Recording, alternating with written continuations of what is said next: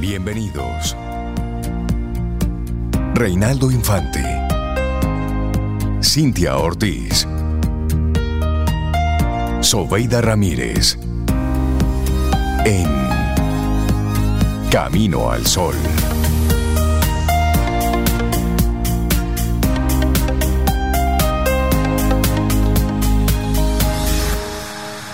Comienza Camino al Sol. Muy buenos días y bienvenidos a Camino al Sol en este viernes.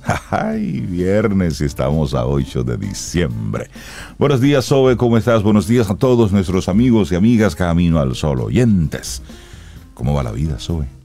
Vida, la vida va bien, Rey. Me gusta cómo va la vida, por lo menos la mía, la de Lía, la de ustedes, de mi familia. De mi mundo cercano ahí. De mi mundo cercano y yo espero que, que también para otros no tan cercanos también vaya bien, sobre todo para todos nuestros Camino al Sol oyentes.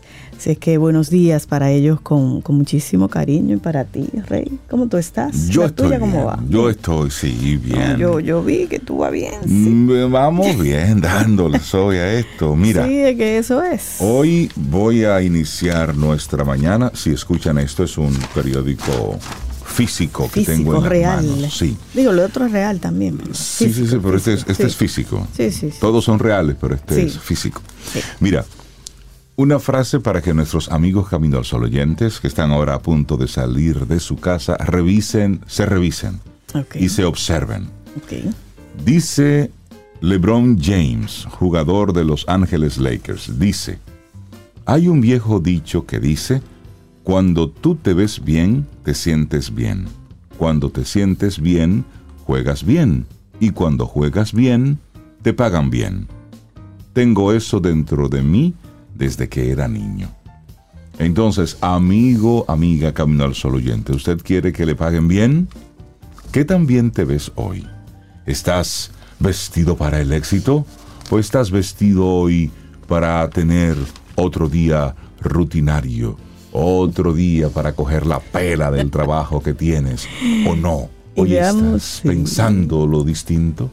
Y veamos, eso de, de estar bien, de vestirse bien, con un sentido figurado. Claro, por es vestirte supuesto. no solo físicamente, sino sobre todo a lo interno. Por supuesto. ¿Con qué vestimenta andas? Es eso, ¿con qué actitud? ¿Con qué actitud? actitud te viste en el día de hoy? Exactamente. Es decir, Me gusta eso de... Y, y hacerlo bien paga. Yo Sí, estoy por- convencida por de eso. supuesto. Mira, paga aunque sea con uno mismo, de sentirse tranquilo. Claro, es que cuando Sí. tú tienes desde tu ser, desde dentro, eso de que te sientes bien, es decir, te acomoda lo que, lo que tienes, pero sobre todo, una cosa es la parte física, como muy bien dice Sobe, Sí. pero la más importante es la actitud con la que tú vas vestido. Exactamente. cómo llegas a la oficina, cómo llegas a tu espacio de trabajo, cómo llegas a la universidad, qué criterio, con qué concepto llegas. Por ejemplo, hay personas que llegan bailando a los sitios. Exacto. Eso, y eso está Así chévere. temprano entran bailando. eso- Entran eso, me gusta, esa actitud. Pues una actitud. Ay, sí. Eso significa que te sientes bien. Llegas a tu oficina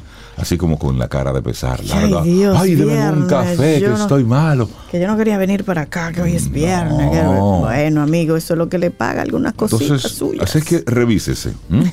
Antes de salir de casa, haga su, haga su revisión interna y externa.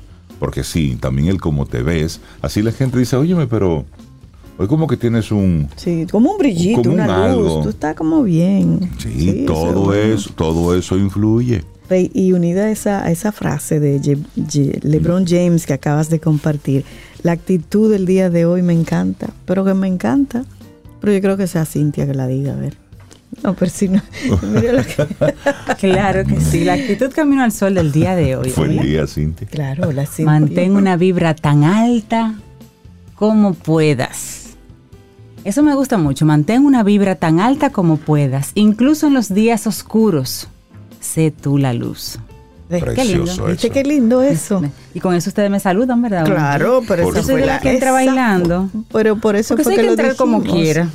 Mejor entrar bailando. Yo entro bailando, claro. Sí, hay que entrar ¿Cómo fue como eso? quiera. Espérate, sí hay que entrar como quiera. Usted pone eso en cualquier contexto. Si hay que Claro. hacer esa llamada, si hay que ir a esa cita, si Mejor tiene que tener esa bailando. Hay que hacerlo. ¿cómo hacerlo contento? Me gusta tu actitud del día de Ay, hoy. claro, Cintia. eso, eso mejor bailando, lo que sea, pero mejor, mejor, bailando. bailando. Sí, así mismo sería. Mejor bailando. Pero qué linda esa, esa actitud del día de hoy. Mantén una vibra tan alta como puedas. Incluso en días oscuros, sé la luz.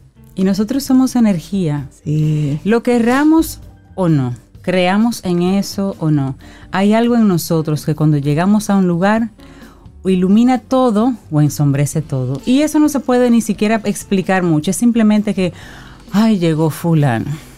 O ay, llegó fulano. O sea, simplemente tú puedes sacar esa expresión de una persona, independientemente de que tú quieras, de que lo hagas a conciencia o lo hagas inconscientemente, eso sale. Entonces, eso significa que hay algo en nosotros. Vamos a controlar eso que está en nosotros y brindar lo mejor posible, lo más bonito, lo más acabado posible. Y esto es conectarlo también con, con lo que está ocurriendo en este momento en el, en el mercado.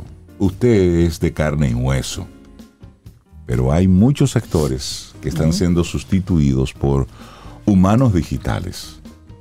Humanos digitales. Sí, porque la inteligencia artificial, la generativa, puede crear a un humano digital usando solo, lo sabemos, unas imágenes de referencia de una persona, es decir, algunas fotografías. Y estos videos hiperrealistas están siendo ahora utilizados en anuncios, en comerciales y a- en atención al cliente. Lo están utilizando en material educativo, en diversas empresas. Es decir, se está utilizando ya este humano digital que puede ser manipulado, que puede ser utilizado a discreción de las, de las empresas y de las marcas. Y este mercado digital mundial alcanzó el, mm, un mercado de más de 11 mil millones de dólares.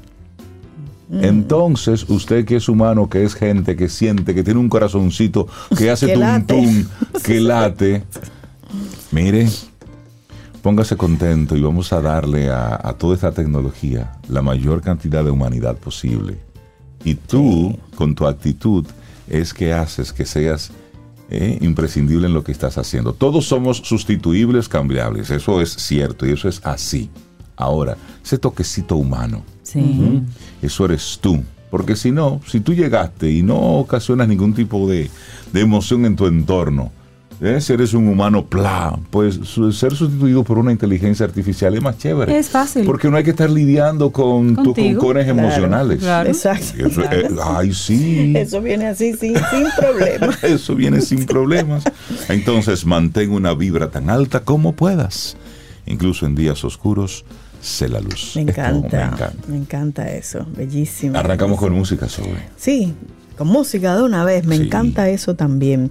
Y venía escuchando una, una canción bellísima. Dije, ay Dios mío, yo voy a abrir con esa canción. Nunca he puesto a esta agrupación que se llama Tres de Copas, así se llaman ellos. Son tres voces maravillosas y esto, iniciamos con esto que se llama Bendito Cha Cha Cha. Oye ahí, ¿qué nombre? Así iniciamos. Lindo día. Los titulares del día. En Camino al Sol.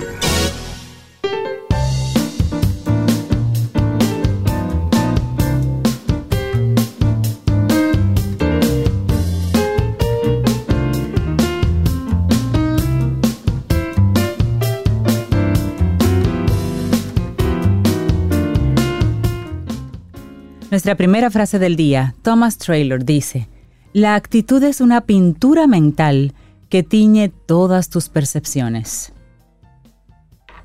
Todas tus percepciones, así es, la tiñe, la modifica. Bueno, vamos a compartirles algunos de los titulares, pero sí, esperamos que usted los escuche, pero no permita que solo esté permeando. No, no, no. Arrancamos con la Policía Nacional, que es la institución más, que más viola los derechos humanos, según un informe que se dio a conocer. Este domingo 10 de diciembre es el 75 aniversario de la Declaración Universal de los Derechos Humanos. El defensor del pueblo, Pablo Ulloa, presentó ayer jueves el primer Informe Nacional de Derechos Humanos 2023. Es un documento que establece que la salud y los abusos a la integridad son los derechos más vulnerados en República Dominicana seguidos por el derecho al trabajo, la justicia y la igualdad. El informe centrado en las deficiencias que faltan por cubrir para garantizar la efectividad de los derechos constitucionales señala que el derecho a la salud ocupó el primer lugar en el reclamo ciudadano. Bueno, en otra información ya concluyó, concluyeron ayer las entrevistas a los aspirantes al Tribunal Constitucional, por lo que hoy el Consejo Nacional de la Magistratura, CNM, se apresta a ponderar las candidaturas, luego de lo cual cada uno de los miembros someterá su propuesta. En la última sesión del Consejo interpeló a 20 postulantes, terminando así con el grupo de 113 que compiten por una de las cinco vacantes que quedarán en esa alta corte a finales de este mes. El reglamento del Consejo manda que, concluido el proceso de vistas públicas, el Consejo volverá a sesionar en un plazo no menor de 24 horas para evaluar y ponderar las diferentes candidaturas. El presidente Luis Abinader, coordinador del Consejo, resaltó la dedicación de los aspirantes, así como la ética y el conocimiento jurídico de los mismos. También agradeció la profesionalidad de los demás integrantes del órgano para realizar un proceso transparente.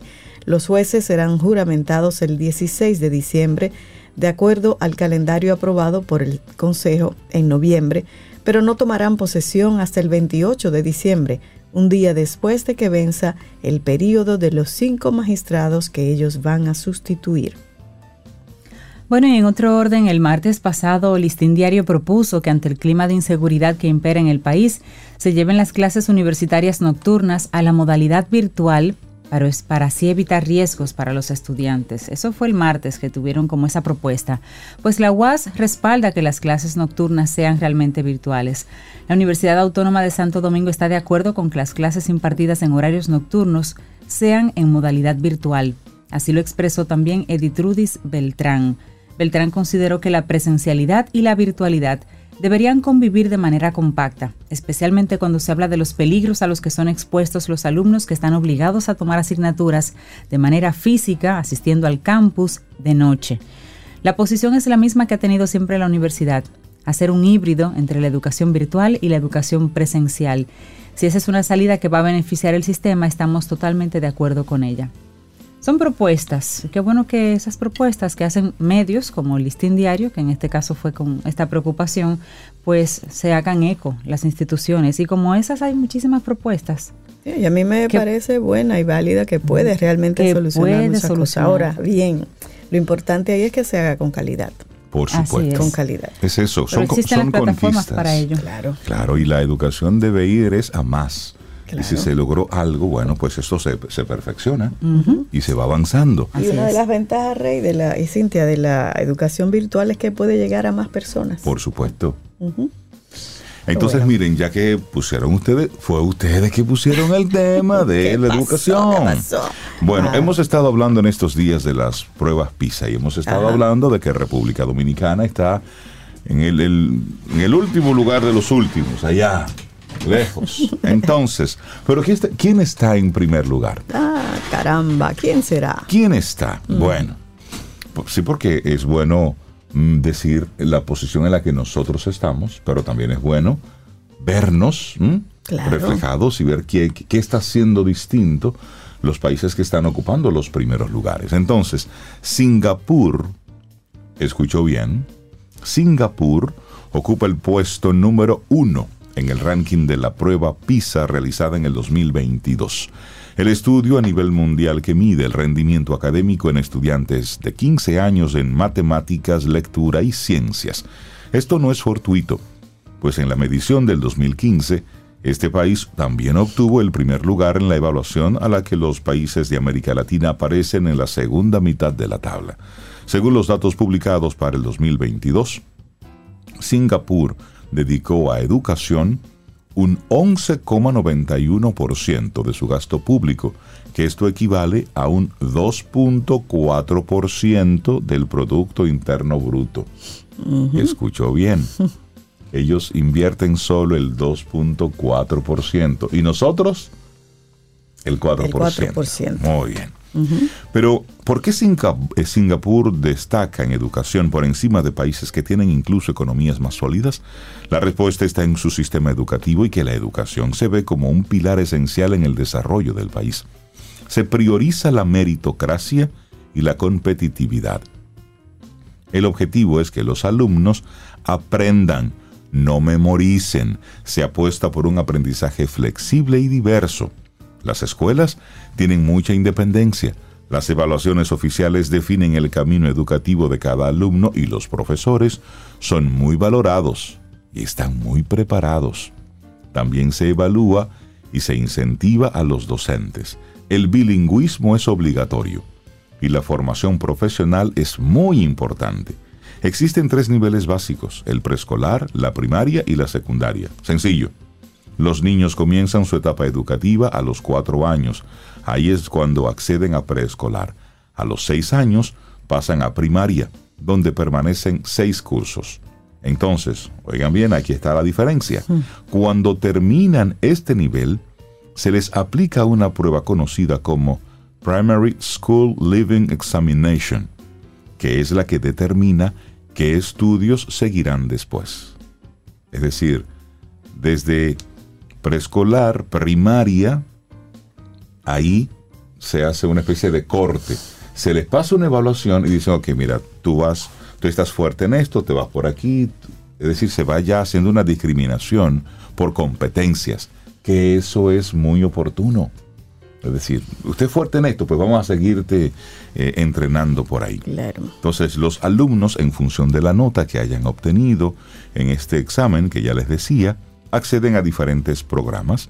Destacan, por ejemplo, eh, los Integrated Programs, que son dirigidos a estudiantes que desean realizar estudios universitarios, o los Specialized Programs, enfocados a aquellos que destacan en un área de conocimiento específica, como artes o como deportes. Un alumno de primaria en Singapur acude al colegio cinco horas diarias. En secundaria, este número aumenta a seis. Lo importante, según se refleja en su sistema educativo, no es la cantidad de tiempo que los alumnos permanecen en el colegio, sino la calidad de la metodología. Así se apuesta por métodos que invitan a la reflexión de los estudiantes y se evitan aquellos basados en la memorización. Exacto. Eso, eso es, eso es Y importante. tú sabes que Singapur, Rey, por los años 60 y antes, era una isla pobre, pobre, donde pocos recursos naturales se, se- se explotaban. Y era pobre hasta que llegó en el año 1965 esa persona que dicen transformó Singapur, duró 30 años como ministro y le llaman el artífice del llamado milagro económico de Singapur. El nombre es Lee Kuan Yew. Lee Kuan Yew. Y a partir de ahí, de las cosas que él hizo fue trabajar duro para bajar los niveles de corrupción. Empezando número por uno. ahí. Claro. Claro, y, y- y empezar a invertir en la educación, en la educación. Entonces, eso por los años 65 para acá. Entonces, ¿qué es Singapur hoy? Le dicen Exacto. la perla de Asia. Exacto. Se ve entonces el, el cambio, se y ve. que es posible. Y todo eso se ve precisamente ahora, varias décadas después. Por eso es que le insistimos que el tema educativo no es, es decir, el 4% viene enfocado. Sabemos que ya con un 2.4 se hace. Eso es por un lado. Y entonces luego esto bien enfocado, bien estructurado y con las cosas claras, pues se puede perfectamente tener un, un beneficio y una generación distinta, con un sistema que esté, como hemos dicho ya en varios Claro. momentos, enfocado en cosas técnicas y en, en las distintas profesiones. No todo el mundo va para la universidad. Primero porque a lo mejor no quiera y luego a lo mejor porque no tenga las competencias.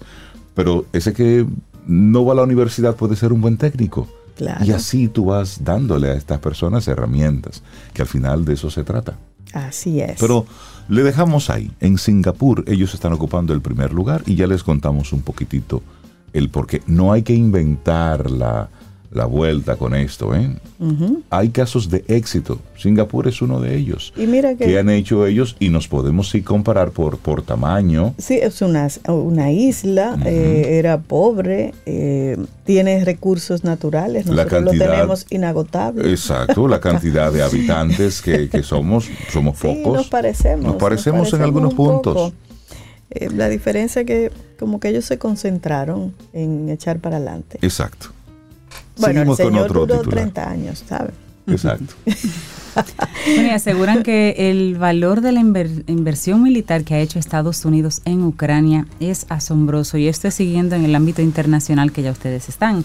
El ministro de Asuntos Exteriores británico alaba el éxito de la inversión militar de Estados Unidos en Ucrania, pero se está hablando de la cantidad de dinero que se está disponiendo para la guerra.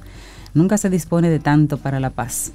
El exministro británico de Asuntos Exteriores David Cameron defendió el jueves en Washington que el valor obtenido por Estados Unidos de su inversión militar en Ucrania ha sido asombroso y dijo que el impacto de la aprobación de nuevos fondos sería enorme. La relación calidad-precio de lo invertido es asombrosa. ¿Cuánto es? Quizás el 10% de vuestro presupuesto de defensa usado por los ucranianos ha destruido la mitad de los activos militares de Rusia previos a la guerra. Si eso no es una buena inversión, no sé lo que es. De verdad que yo no entiendo. Palabras textuales. Entonces nos estamos dando cuenta de, de la guerra como un negocio. Como un Claro, negocio, como un producto. Bueno, el que fuera primer ministro británico entre 2010 y 2016 participó en el Foro de Seguridad Aspen en la capital norteamericana, donde por la tarde se va a reunir, se reunió ya con Anthony Blinken. Cameron se ha reunido también con el presidente de la Cámara de Representantes, Mike Johnson, y con otros republicanos que en estos momentos están bloqueando la aprobación en el legislativo de un nuevo paquete de ayuda militar que incluiría unos 61 mil millones de dólares para Ucrania.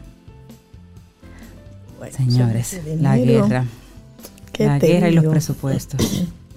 Te voy a compartir algo bonito entonces. Ok, Dime, algo compárteme bonito, algo favor. Ay, bonito. sí, el Banco Popular Dominicano y otra vez el milagro de la Navidad. Ah, es una, el Banco Popular invitó a todas las familias a disfrutar de una nueva edición del Milagro de la Navidad, su tradicional espectáculo navideño que se llevará a cabo de forma gratuita los domingos 10, 17 y el lunes 25 de diciembre, día de la Navidad, y eso será en el complejo de la Torre Popular. La entidad recibirá la asistencia de miles de personas que como cada año disfrutan de este montaje teatral que recrea el nacimiento del niño Jesús e invita a los asistentes a acoger un mensaje de paz, armonía e integración familiar. Son empleados del Banco Popular y sus hijos quienes representan este nacimiento viviente. Ustedes sabían, no son actores así renombrados, los Sí. mismos empleados y, y sus hijos. Y eso conforma un elenco de más de 36 actores y 8 coristas en una puesta en escena que se ha mantenido vigente, oigan bien, durante 32 años Wow. a lo largo de generaciones estableciéndose ya como una tradición de la Navidad dominicana. Qué bonito esa, esa, esa actitud Sí. del Banco Popular, 32 años ofreciendo. Y las funciones de esta obra, que es de la autoría y dirección del afamado dramaturgo Iván García, van a iniciar a partir de las 6.30 de la tarde. Previo a cada función, los asistentes podrán contemplar un juego de luces, música y un montaje con elementos móviles, al tiempo que cantan villancicos y disfrutan de otras amenidades. Eso es bonito, la gente Eso ya lo espera. Es muy bonito. Voy a repetir los domingos que se va a estar celebrando. Domingo 10, 17 y el lunes 25 en la Torre Popular a partir de las 6.30 de la tarde. Es muy lindo que se tomen bonito, el, tiempo Sí. para hacerlo y que sean los empleados y sus hijos. Eso le da mucho valor. Sí, bellísimo. Qué eso. bonito. Bueno, pues así cerramos este momentito de informaciones aquí en Camino al Sol. Laboratorio Patria Rivas presenta En Camino al Sol, la reflexión del día.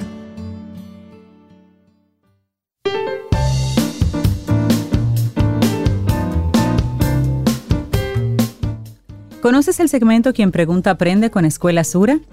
Es un espacio auspiciado por nuestros amigos de Seguro Sur aquí en República Dominicana y es buscando traer conocimiento para todos, para que juntos nos abramos a las realidades del mundo de hoy y del que llega. Espera la próxima entrega, la próxima semana y la última de este 2023. Y mientras tanto, un consejo que ellos siempre nos envían y que me encanta, asegúrate de vivir. Quien pregunta aprende con Escuela Sura. Y vamos avanzando en este camino al sol. Viernes, estamos a 8 de diciembre año 2023.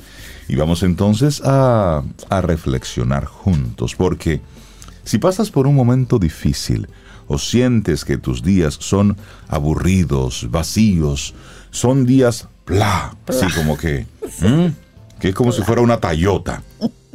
Te vamos a proponer un ejercicio aquí en Camino al Sol que es hacer algunos cambios por una semana. ¿Cuáles? Bueno, pues en esta reflexión vamos a, compartirte algunas claves para que vibre tu vitalidad en solo una semana. Sí, sí escucho bien, en una semana. o your money back. bueno, es que hay ocasiones en las que es necesario hacer cambios para modificar tus inversiones de energía y esto se vuelve más relevante cuando pasas por etapas de pesimismo, de tristeza o de falta de motivación. Llevar a cabo acciones que potencien tu energía es una manera eficaz de mejorar tu estado de ánimo. La buena noticia, como dice Rey, es que existe una estrategia eficaz no solo para que vibre tu vitalidad, sino también para centrarte emocionalmente. Se trata de siete acciones sencillas y al alcance de cualquier persona. La única condición, ya lo dijo Rey, es que tienes que llevarlas a cabo en una semana. Es probable que al principio, al comienzo, tenga cierta reticencia a regalarte esa semana de empoderamiento. Sin embargo, si lo piensas un poco, no pierdes nada intentándolo y en cambio puedes ganar mucho. Así es que enseguida te decimos cuáles son esas siete acciones que debes realizar para que vibre tu vitalidad y eso en una semana. Bueno, acción número uno, deja de criticarte. Dejar de criticarte suena una frase cliché y por eso mismo es probable que la importancia de esta acción pase inadvertida para ti. Autoevaluarte está muy bien porque te permite crecer. Otra cosa es criticarte, en especial si lo haces con mucha frecuencia. ¿Qué tal si te propones dejar de hacerte críticas por una semana? No es tan difícil y si lo es, Quizá estés encontrando una clave para entender el porqué de tu malestar. Fustigarte es una narrativa mental que poco te aporta y en cambio impide que vibre tu vitalidad. Entonces, acción número uno, por una semana por lo pronto, deja de criticarte. Bueno, y luego número dos, en esa misma semana, Luego de dejar de criticarte, perdónate. Deja de lado la idea de que la autoexigencia implacable es una vía de crecimiento. Eso es una narrativa que nos han vendido. Entonces, al menos trata de verlo de otra, de otra manera por una semana. ¿Qué tal si te das permiso para dejar de pensar en los errores cometidos o los logros no alcanzados y en lugar de eso, te concentras en lo mucho que vales? Es posible que estés pasando por alto tus virtudes y tus aciertos, y esto a veces lo hacemos con mucha facilidad. Tal vez sea hora de detenerte y pensar y celebrar todo lo que has hecho y sigues haciendo bien. Por una semana puedes convertirte en tu mejor amigo, ser comprensivo y amable contigo mismo Inténtalo. Así es que número dos, perdónate. Y aquí viene la número tres, identificar lo mejor de cada situación. Muchas veces el estado de ánimo decae porque solo se consigue ver el lado problemático o antipático de cada situación. Es cierto, la realidad está llena de complejidades que cuesta asimilar. Sin embargo, todo, absolutamente todo, tiene algo positivo. La tarea es cambiar el chip mental y adoptar una nueva perspectiva, al menos por siete días, una semanita. Explorar e indagar por ese elemento positivo que hay en cada una de las situaciones que hoy ves como desagradables. Esto por sí solo hará que vibre tu vitalidad. Así es que identifica lo mejor de cada situación. Chip número cuatro que vamos a cambiar. Desafiarte. Nada mejor que salir de esos estados de pasividad y hastío que proponerte tú mismo un desafío. Mejor si son más, pero con uno basta para que vibre tu vitalidad y te sientas mucho mejor. No tiene que ser que vas a subir al Everest, ni que vas a detener el tráfico con un acto callejero de malabarismo, nada de eso. Te sorprenderás al ver que solo con enfrentar pequeños desafíos se abre una nueva perspectiva. Una buena pista para definir tu propio reto está en tus miedos. ¿A qué le temes? Piensa en a qué le temes y por ahí anda la respuesta. Encuentra una manera de enfrentar en alguna medida alguno de esos miedos. Desafíate. Eso también va a hacer vibrar tu vitalidad. Y luego agradece. La vida es mucho más sencilla cuando sabemos agradecer. ¿Qué tiene de especial este gesto? Dice mucho de quien lo esgrime. Habla de quien ha superado las vanidades personales y el egocentrismo. En cambio, sabe que es parte de un colectivo y que recibe aportes de este. También es señal de valoración por el otro. Son las personas que se quieren a sí mismas, son capaces de encontrar ese valor en los demás. Te lo voy a repetir, solo las personas que se quieren a sí mismas son capaces de encontrar ese valor en los demás. Y al margen de esto, la gratitud tiene que ver con una perspectiva de reconocimiento positivo hacia otros. Sentir que recibes y darle valor hace que tu vida sea más feliz. Ay, sí, eso es bonito. Bueno, aquí está la sexta. Dar, dar una buena manera de que vibre tu vitalidad. Podría resultar muy interesante verte a ti mismo dando todo lo que puedas a los demás por una semana. Solo ubícate en la posición de detectar lo que los demás requieren o necesitan y si te es posible, contribuye a que lo consigan. Valen regalos como abrazos, besos, palabras amables, reconocimiento, escucha, interés, eso que no cuesta ni un centavo. Cada vez que sea posible, entrégale algo de ti mismo a otra persona. Es posible que experimentes sorpresas después de un par de días de hacerlo. Así es que a dar durante una semana. Yo recuerdo que había alguien que tenía como una especie de movimiento, que era como que se regalan palabras.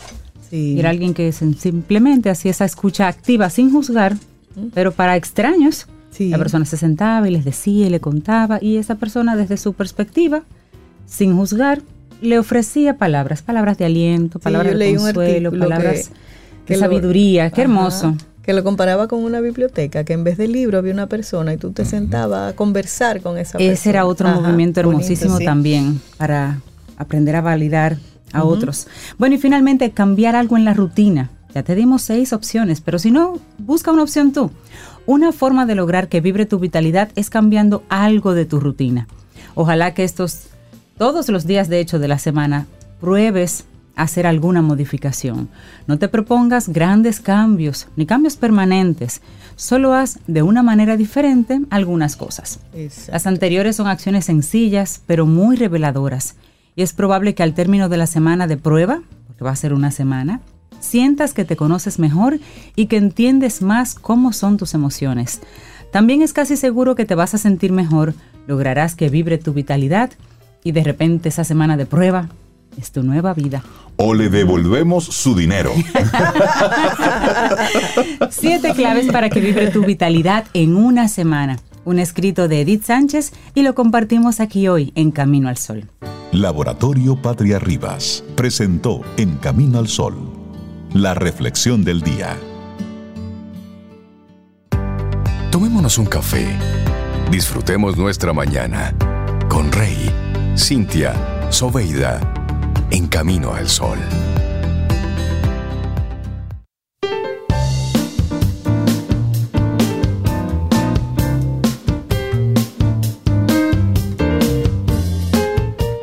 Mira qué belleza. Cuando elevas tu energía y vibras alto, atraes más de lo mismo. Una frase de Lala Dilia. Mm. O sea, hasta te conviene a ti vibrar Por supuesto. Es eso. Es así. Bueno, nosotros seguimos avanzando. Esto es Camino al Sol, 7:48 minutos en este viernes, que estamos a 8 de diciembre, año 2023. Y aunque hoy es viernes de diciembre y la gente se pone un poco culeca, nosotros estamos, Culeca. sí, nosotros estamos muy conectados con el tema educativo. Claro. Porque realmente no debemos soltar. No, no, no. Y, y- y- nuestro Camino al Sol oyente, como siempre, con unos aportes valiosísimos. Y, y quiero comentar un algo que nos escribe Leticia García, muy, muy acertada y con, con lo que estoy totalmente de acuerdo. Dice Leticia, me gusta lo de la virtualidad con calidad, claro. Eso es eh, más personas o menos personas en la calle, mejor tránsito, más accesibilidad. Igual creo que hay que tener materias presenciales porque la interacción social de herramientas y porque hay materias prácticas que la virtualidad no favorece. Ahora, ¿qué me fastidia? Dice Leticia, que el motivo sea la inseguridad. Entonces, preferimos retirarnos a nuestras casas en lugar de mejorar los niveles de seguridad. Siento que eso es rendirse en la batalla. Y yo estoy de acuerdo. Totalmente. Debe ser algo como paralelo. Fomentamos una educación virtual de calidad, pero también trabajamos para eh, bajar los índices de... Por supuesto, claro, Y claro. es que eso tranquémonos y Lo que pasa la es que- solución. Pero eso viene con el desarrollo integral del todo. Exacto, lo que No pasa es que esa decisión pudiera, pudiera suceder en seis meses a un año, Rey, esa clase virtual nocturna para ir protegiendo a los muchachos, mientras que la educación ciudadana y los índices, eso se toma años, Sí. porque eso es educación de conciencia No, ciudadana. Y, y solamente, eso toma años. solamente para traer aquí el tema. Kiko la quema. Este delincuente que están buscando y que, y que no aparece. Todavía Él, no. él ha pasado por la justicia en varios momentos y ha sido tratado con mucho cariño en su momento. Es decir, eh, eh, ha estado ahí por asesinato. Y entonces en vez de, de- de estar eh, Si en la cárcel por preso. asesinato, exactamente. Sí. Entonces, en vez de asesinato, lo, lo declararon culpable por posesión ilegal de armas, pero no por asesinato, que fue lo más grave, solamente por mencionar alguna cosa. Es decir, el tema que nos ocupa no debemos taparlo con un dedo. El tema de la seguridad viene relacionado directamente con el tema de la corrupción, el tema de la justicia, el tema de la policía, y ya salía la información de cómo está valorada la policía.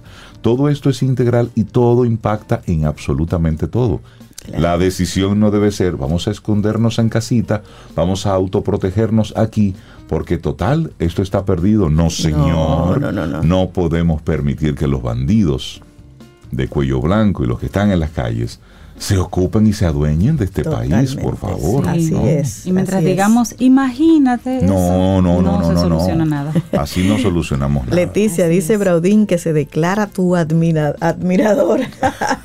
Mira para que veas otro mensaje, pero así como para nosotros bonito. Ustedes me encantan, dice una, una Camino al Sol oyente, o un porque no tengo el nombre. Son un trío genial, son la luz de las mañanas dominicanas. Ay, Oye, gracias. Ay, qué lindo. Gracias por lo por los que hacer para invitarnos a ser una mejor versión de nosotros mismos. Un abrazo desde SDE, supongo que Santo Domingo Este. Qué bueno. Muchísimas gracias. Muchísimas gracias. Gran Qué abrazo hasta allá. lindo. Lo recibimos. Sí, Sí, sí, sí, creemos sí. en eso y los Caminos al Sol oyentes creen en eso. Entonces ya somos una comunidad muy grande que cree que un mejor país es posible. Así Tenemos es. que ponernos en eso. Sí, Entonces los viernes nosotros recibimos a uno de esos dominicanos de bien, a uno de esos que sabe y comparte. Y entonces los viernes Jean Suriel, el poeta del tiempo, nos acompaña aquí en Camino al Sol para decirnos, bueno, ¿cómo estuvo la temperatura? ¿Cómo, ¿Cómo es- estará? cómo estará? ¿Y cuáles son las proyecciones? Jean, buenos días y Buen día. bienvenido a Camino al Sol. ¿Cómo estás? Y no te escuchamos. ¿Con frío? Lo escuchamos no al poeta escuchamos. del tiempo, pero ya lo escucharemos. Ya lo ¿Qué estaremos. fue, Jean? ¿Tiene Ah, frío? Qué mala. Déjame ver si. ¿Por qué no lo escucho? Eh, Ya estaremos. Sí, porque no, es que él viene a hablar de, de un frente frío ahí Esa. incidiendo en República Dominicana. Sí, pero el tú frente sabes que frío las- número 11. Las últimas dos noches yo la he sentido caliente. Sí. Sí, yo salgo a pasear así con Lía y noches anteriores hacía así como una brisita navideña muy rica. Ajá. Pero las últimas dos las sentí como un poco caliente y. Un en la mañana calentita. también. Sí, Bueno, que si pues- es que el cielo No sé si estrellado en la yo. noche, no sé si se Pero- toman el tiempo de verlo, Ay, pero, Pero yo- yo cielo ayer- limpio así. Pero yo ayer sentí la tarde fresca, Zoe. Sí. Ay, sí. Ah, pero que espérate. tú- Ay, sí. Mira, Como Sí. decimos los iba- en una chorrera cualquiera. refrescó en una chorrera cualquiera. miren, eh, eh, yo estoy aprovechando que Jean- Paréntesis, paréntesis, sí, sí, en un lo que paréntesis, en lo que sí, Jean sí. se, se reconecta. Miren, ayer Cintia y yo y unos amigos nos fuimos a Vallaguana, a Salto Alto. Salto Señores, qué experiencia tan espectacular. Una caída de agua preciosa, un agua fresca.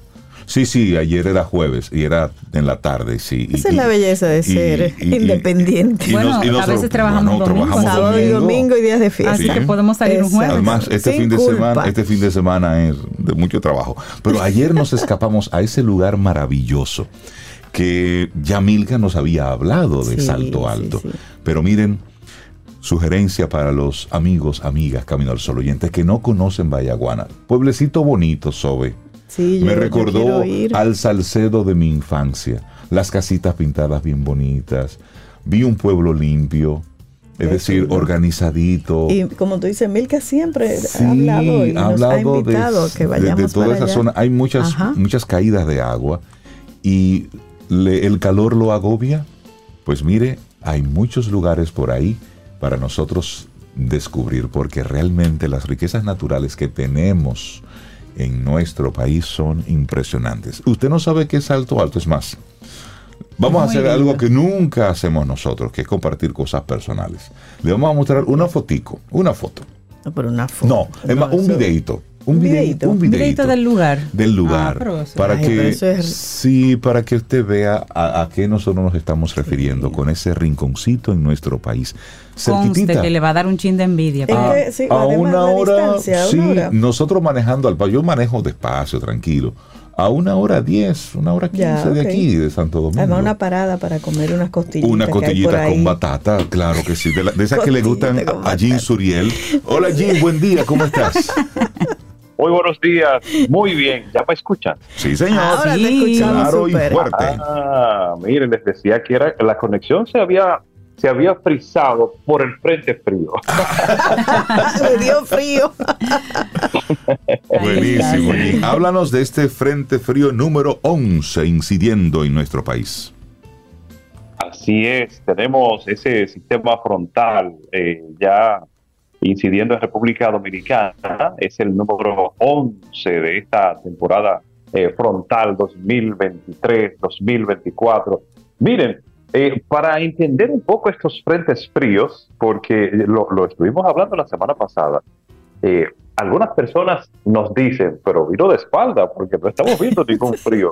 Bueno, eh, definitivamente que hay zonas del país en las que no se puede hablar de frío como tal, como es la llanura y sobre todo el litoral costero caribeño, es decir, en la mitad sur de República Dominicana, ahí no se va a sentir un frío como tal, así como se registra y se siente en la región del Cibao. Usted pone a dos personas ahora mismo, una en Baní y una en Santiago, que una va a tener abrigo. ¿Por cuál es esa persona? La que está en Santiago. Mientras que la que está en Baní se está ahogando prácticamente del calorcito todavía que permanece ahora en diciembre, eh, porque todavía no es el momento para que esas temperaturas puedan reflejarse a nivel nacional. Otro elemento, por supuesto que si usted está a las 9 de la noche eh, en el exterior, a la intemperie, va a sentir una temperatura muy diferente a la que estará experimentando a las 11 de la mañana también en la intemperie, por supuesto, porque la radiación solar ejerce su influencia y por lo tanto debemos tener esos datos a la mano para saber en qué momento entonces salir al patio, salir a la terraza, eh, irnos a la azotea para poder eh, registrar y sentir esas temperaturas de la temporada eh, frontal. Entonces el Frente Frío número 11 está estacionario en la cordillera central, va a quedarse por ahí por lo menos en las próximas 24 horas. Ya se han, eh, ya han descendido las temperaturas en la región norte y hacia la cordillera central, donde también están ocurriendo algunas precipitaciones, porque los frentes fríos, ya a partir de esta fecha, empiezan a empujar núcleos nubosos y a asociarse con vaguadas para así generar algunas precipitaciones en distintas zonas de República Dominicana. Para esta tarde, la proyección de lluvias hacia el sur, sureste, también hacia el norte, amaneció con algunas, eh, con ligeras lluvias hacia eh, el noroeste, entiéndase entre Dajabón, Montecristi, en el norte, Puerto Plata, eh, también parte de Santiago, en el noreste, por allá, la provincia de María Trinidad Sánchez, Samaná. Bueno, en definitiva que este frente frío se va a reflejar de varias maneras. Uno, aumentando la nubosidad, principalmente hacia el Cibao. Segundo, aportando algunas precipitaciones que serán moderadas, no serán intensas. Entonces, el tercer elemento es el refrescamiento de las temperaturas a nivel nacional, pero sobre todo hacia la zona montañosa y hacia la región norte. Y el cuarto elemento que estará asociado con este sistema meteorológico es un oleaje que va a incrementar a partir de esta tarde desde Montecristi hasta la isla Saona y va a permanecer hasta el lunes. Así que aquellas personas que tenían planificado ahí en su agenda, vámonos para la playa este fin de semana, tengan mucha precaución porque el oleaje estará un poco agitado, olas entre 7 a 9 pies de altura Ah, y, es mejor prever. Movidito. Sí, sí. Ay, mo- movidito Sí. estará la temperatura. Sí, sí, por, por supuesto. No, será, no serán las, las rompientes que siempre generan aquellos eh, fenómenos eh, eh, que se desplazan distante de la región del Caribe, que conocemos como mar de fondo, y que hace ya aproximadamente un mes y medio estuvo afectando al territorio dominicano. Eh, pero ahora sí el frente frío estará eh, impulsando ese oleaje que inclusive también en zonas del mar Caribe podrían eh, registrarse, por ejemplo, hacia el suroeste, entre Pedernales y la provincia de Peravia. Miren, el frente frío va a, a disiparse mañana, va a empezar a, a debilitarse para moverse hacia el Atlántico, pero la masa de aire polar que viene con el frente frío va a quedarse al norte del Caribe y los vientos que van a llegar desde el noreste, desde esa misma región, van a impulsar esas temperaturas frescas. Así que vamos a seguir durante este fin de semana con esas noches, madrugadas, primeras horas de la mañana, por lo menos entre las 6 de la tarde hasta las 9 de la mañana del día siguiente, con un fresquito muy bueno. Y si usted quiere sentirlo, vaya hacia la zona montañosa, porque por allá es donde se reflejará con mayor eh, intensidad y, y ese descenso más significativo. Pero ese fresquito de noso- pero ese fresquito de nosotros, Jim. Nosotros aquí desde que la temperatura se pone en 24 grados, ya tenemos buscando los, los abriguitos. El mío ya, y ya demás. está ahí Tenemos afuera gripe. Ah, y ya. yo no lo he podido usar. Bueno, yo, yo hoy de iluso salía, llegué a un Camino al. Sol hasta con un abriguito. Ay, en los titulares me lo quité. Entonces, Sí, por supuesto, por pero supuesto. el- Mire, el- el- eh, eh, hemos estado experimentando a nivel mundial temperaturas extremas en estos, en estos últimos días. y en los últimos meses, porque Ujú. es una, una escalada y ahora es una desescalada que ha tenido esa, e- esas temperaturas cálidas a nivel global, de manera especial en el hemisferio norte, por toda la anomalía térmica que se ha registrado en, en- en nuestra región. Y, y por supuesto que miren, por ejemplo, noviembre, que se supone debe ser un mes en el que la frescura empieza a establecerse, ha sido el noviembre más cálido de la historia. Oye. Esto a nivel, a nivel numérico en el hemisferio Ok. norte, pero también esto incluye la región del Caribe y República Dominicana. Entonces, diciembre va todavía a pasito lento en, en muchas zonas, sobre todo hacia la mitad sur del país, mientras que ya se establece el frío hacia la mitad norte. Eh, le- les quería comentar, eh, así brevemente, sobre dos fenómenos. Primero, un fenómeno atmosférico y una zona donde se registran las temperaturas más frías. Es un poblado que está ubicado al norte de Rusia. Pero primero vamos a hablar de un fenómeno que se formó esta semana aquí al sur de Santo Domingo, capital dominicana. Muchas personas compartieron esas imágenes de una nube tipo embudo que se conectó Ay, con sí. el mar parecía como si la nube estuviera bebiendo agua con un sorbete. Bueno, en definitiva, ese fenómeno se llama trompa marina. Se llama trompa marina porque eh, ha ocurrido en el mar. Sin embargo, ya se ha registrado aquí en República Dominicana, en el lago Enriquillo, cómo ese mismo fenómeno se forma. Entonces, eh, ¿cómo se le llama a una trompa cuando se forma en un lago? Ya no será marina. Entonces, en este caso se le llama tromba lacustre porque el término general, genérico, es tromba. Entonces, también se han formado eh, estas trombas en, ríos que son muy amplios, como el Amazonas, como el Nilo, eh, como el Mississippi, por ejemplo, también se han desarrollado en esa misma zona. Entonces, esa tromba marina se formó por, por la combinación de varios factores. El, mar Caribe, que todavía se mantiene cálido, eh, estaba una vaguada incidiendo en nuestro país y la cercanía de un sistema frontal. Entonces, ahí tuvimos este fenómeno atmosférico que fascinó a muchos capitalinos que, que por supuesto compartieron esas imágenes. Verlo, verlo de, lejos. Eso asusta. Yo dije, ay Dios mío, si eso entra, como uno dice, si eso entra. Porque pensé en un tifón. sí, eh, oigan esto. Eh, ya lo, hemos identificado en los últimos años como esos fenómenos, esas trombas, eh, no lo ha hecho República Dominicana, o por lo menos que, que tengamos así el registro de manera significativa, eh, lo, debido al calentamiento, tanto en el mar como en tierra y en la atmósfera, se genera el escenario ideal para que las trombas puedan hacer la transición desde el mar hacia tierra.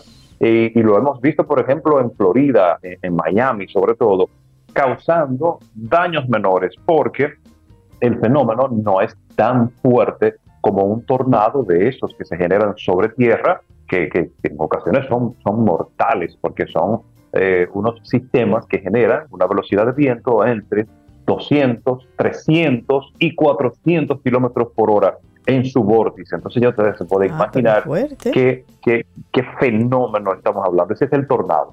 Pero la tromba marina no, no tiene esa, esa, esa estructura como para provocar esos daños. Eso entonces en el caso del, de la tromba.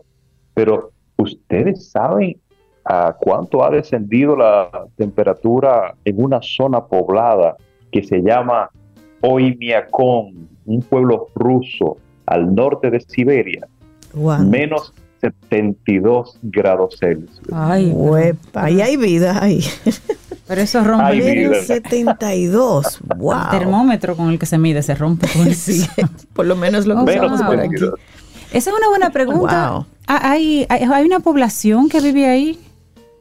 Sí, sí, definitivamente hay, hay una población de 900 habitantes que viven en esa zona eh, de Rusia y, miren, por ejemplo, que cada vez que, la temperatura, porque ellos están acostumbrados a este, a este frío gélido eh, tan, tan extremo, eh, que hacen su vida cotidiana normal, con una temperatura de menos 20, menos 30, menos 45. Ya cuando está en menos 45, los muchachos dejan de ir a la escuela. Mm, empieza, eh, empieza a limitarse un poco la vida, la vida y, y, los quehaceres cotidianos cuando, cuando llega a menos 50. Eh, nosotros ni imaginarlo, porque imagínense, con 21 grados Celsius aquí en la capital, estamos ya con un abrigo en la mano, no imaginamos un dominicano por allá.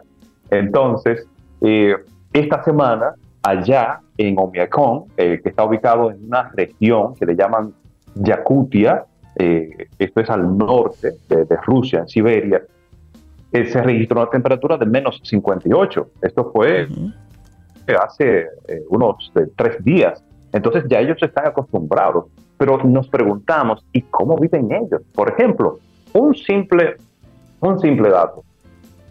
¿Cómo van al baño? Por ejemplo, porque imagínense ustedes a esa temperatura bajo cero, un papel de baño se convierte eh, en un arma. En un arma. ¡Ay, Jim, qué ejemplo! Mire, por ejemplo, solamente ese dato, ese dato llamativo. Eh, ¿cómo, ¿cómo, ellos van al baño? Pero es verdad. Sí, es así. Sí. Eh, el, el dominicano que suele, por ejemplo, hacer su necesidad fisiológica eh, líquida, así es, por ejemplo, detrás de, una, de un árbol, eh, a, a mi temperie, en el campo abierto, allá no lo pueden hacer No. porque todo se congela cuando está a esa temperatura. Entonces, eh, las casas de esas 900 personas tienen una calefacción especial que va desde una central térmica. Es decir, ellos viven prácticamente el año entero con una calefacción especial para que así en el interior de sus residencias las temperaturas puedan mantenerse agradables y así la vida pueda ser posible. Ya cuando las temperaturas bajan de menos 20, los vehículos no lo pueden apagar porque, porque la, la misma gasolina se, se, se congela. Claro, y los, Entonces, los- distintos fluidos. Sí, por supuesto.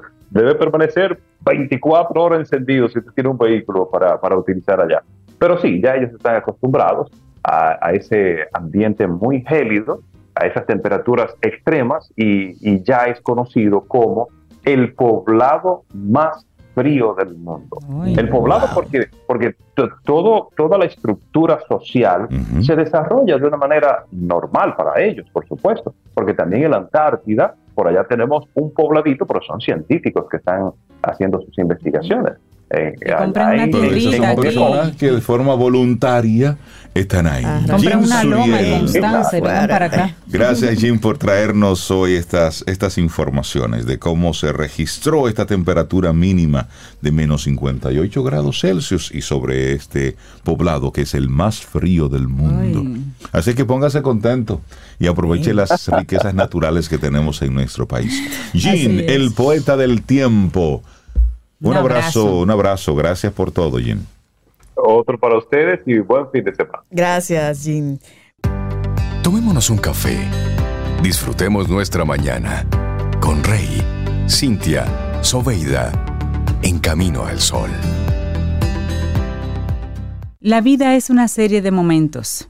En lugar de resistirse, fluye con ellos.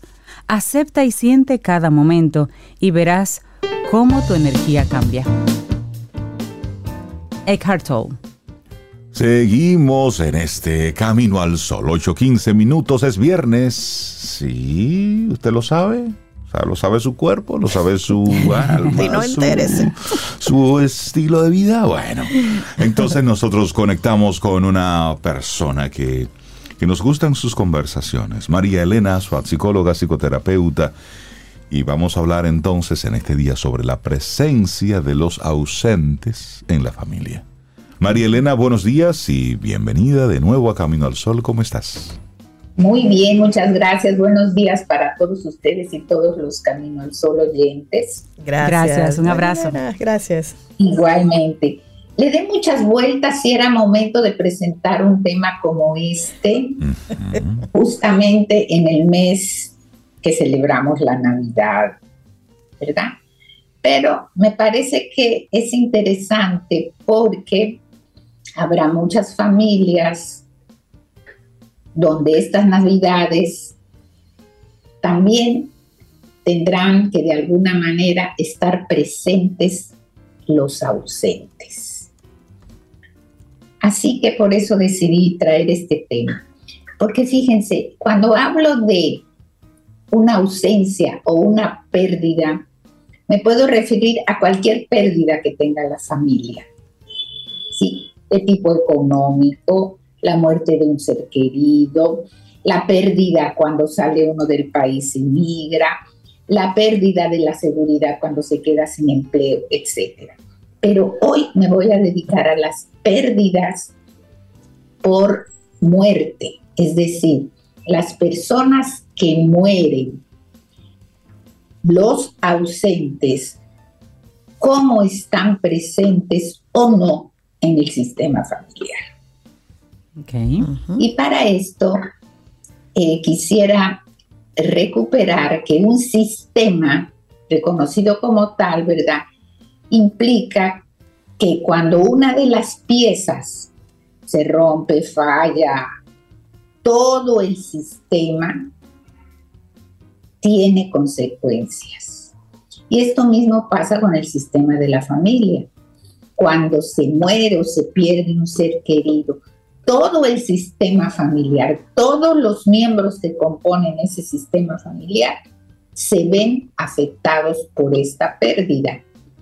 Y todos y cada uno de los miembros de esta familia, si es una familia funcional, aceptan que cada uno de estos reaccione como pueda o como le nazca frente a la pérdida.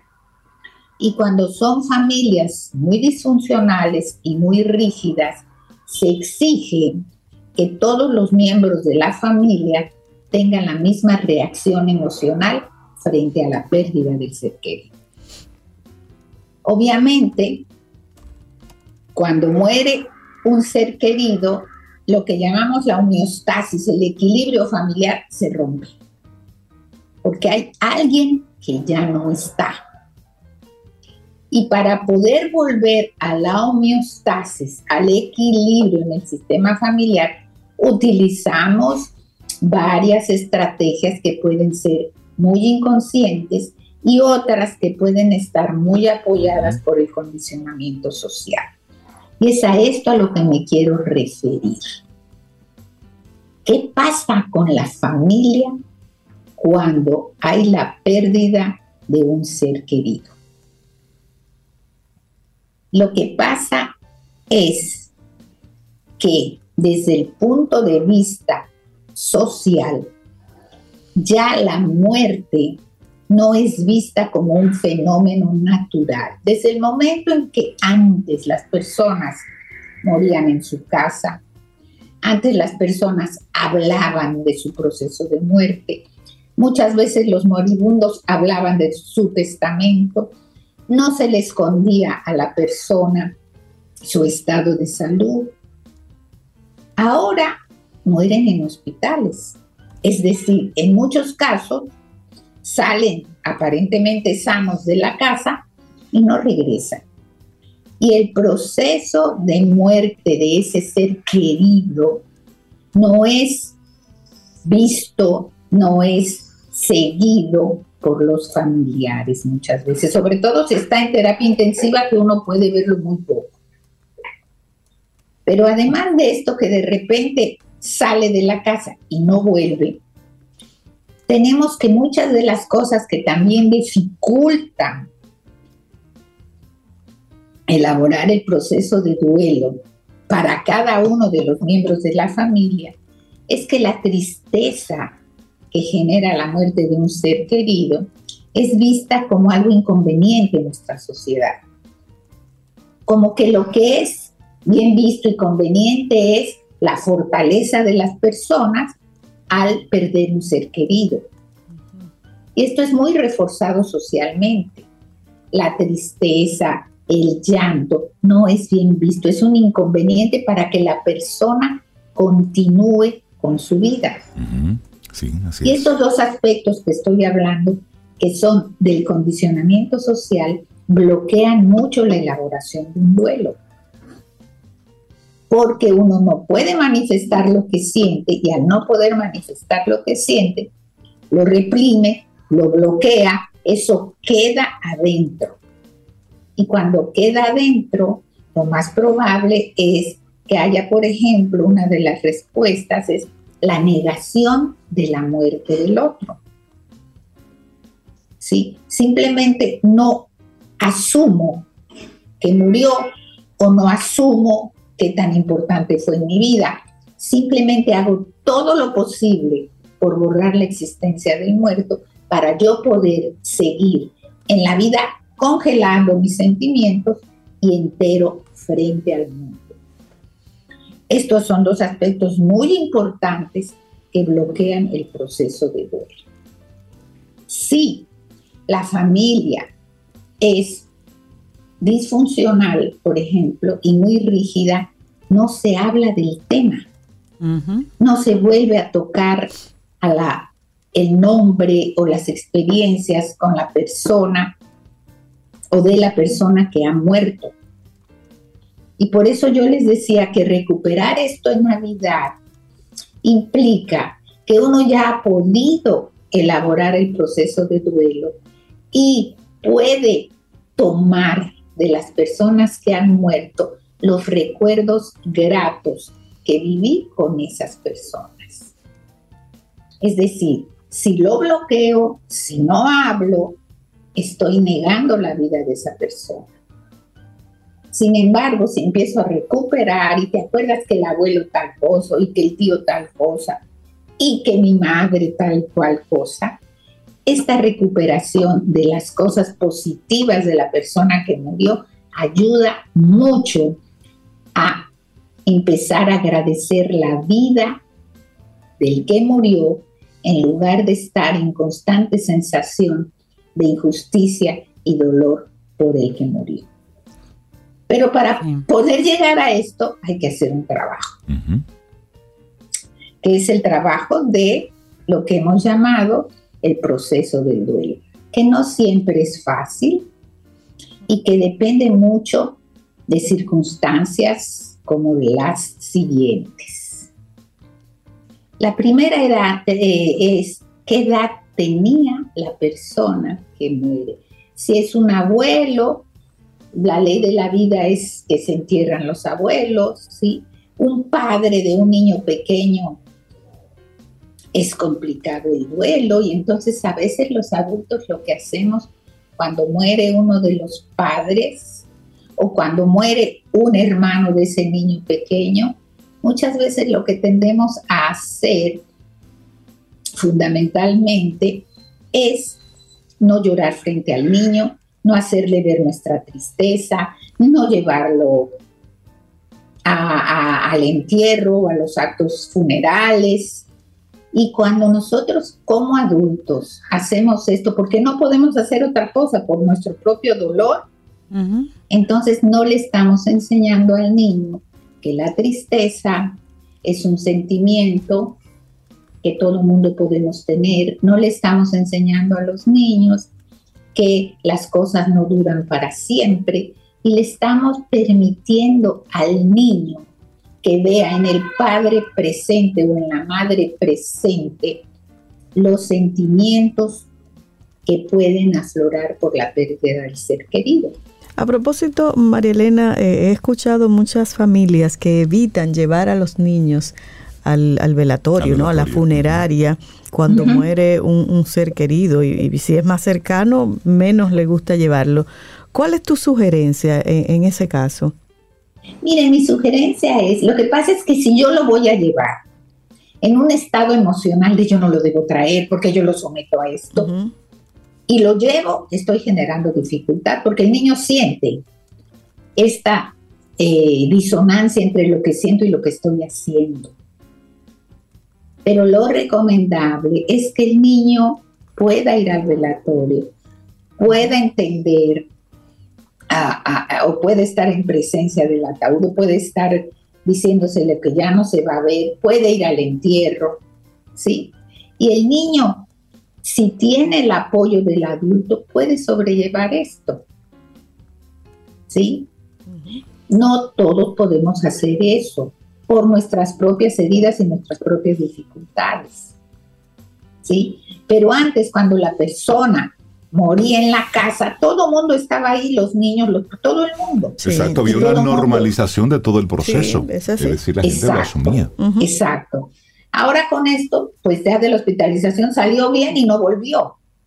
Entonces, es recomendable, siempre y cuando, vuelvo y les repito, el adulto o los adultos no manden mensajes contradictorios.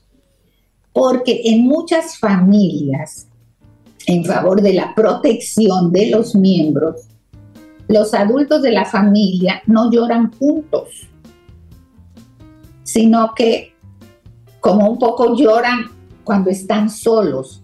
Esto es por proteger al otro. ¿Y de qué lo estamos protegiendo? De que me vea que sufro.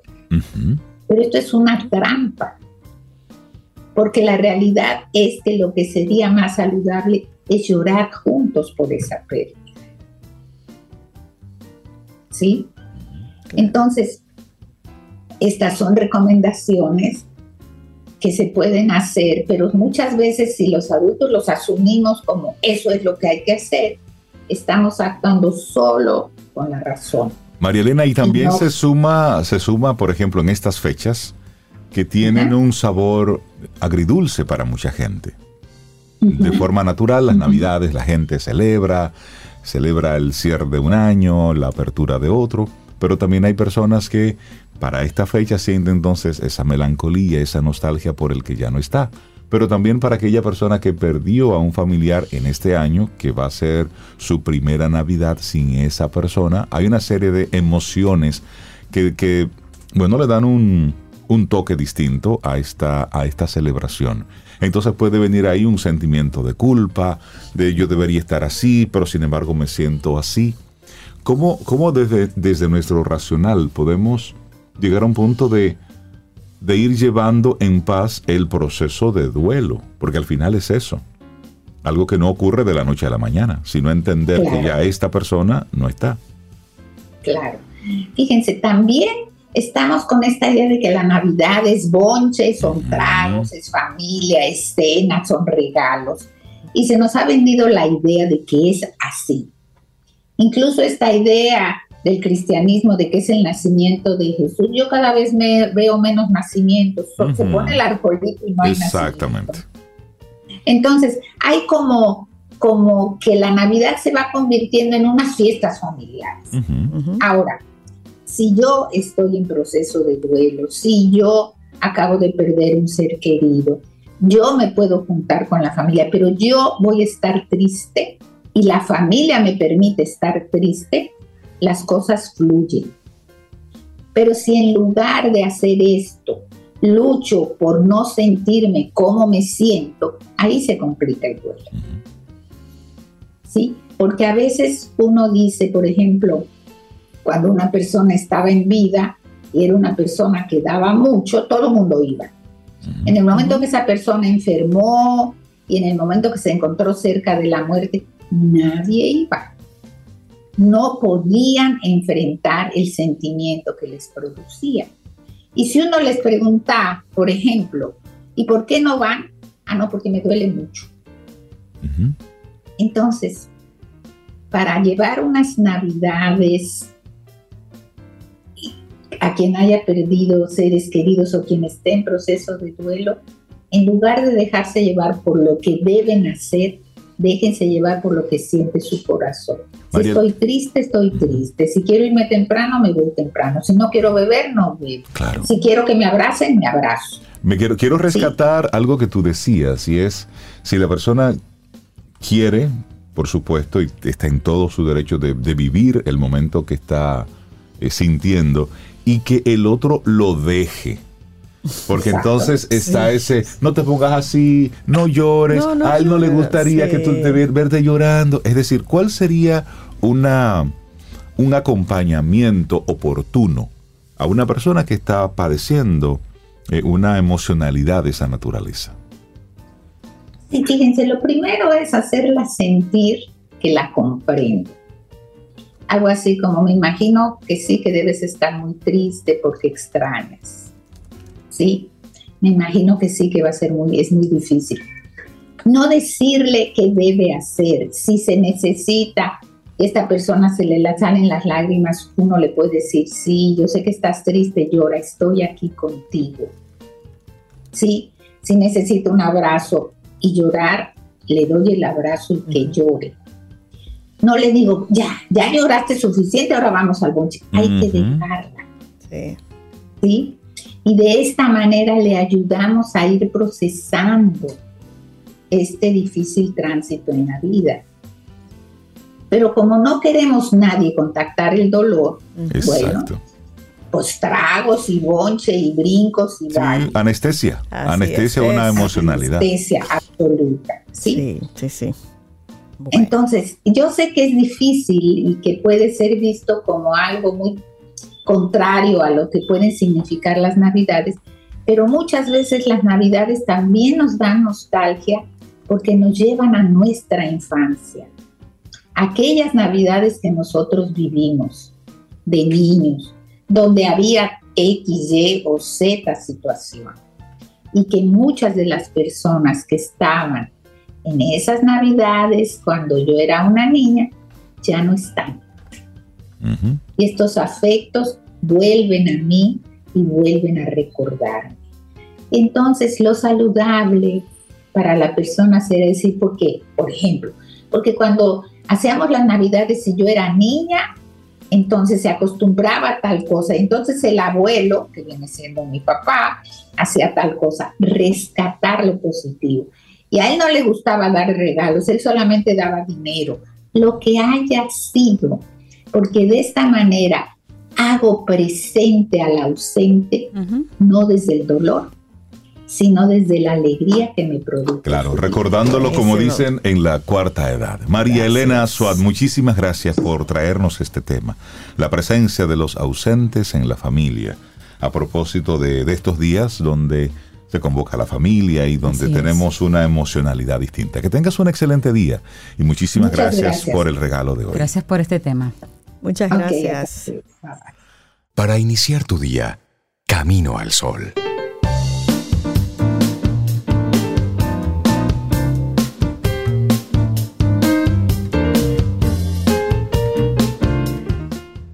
Nuestra mayor debilidad radica en renunciar.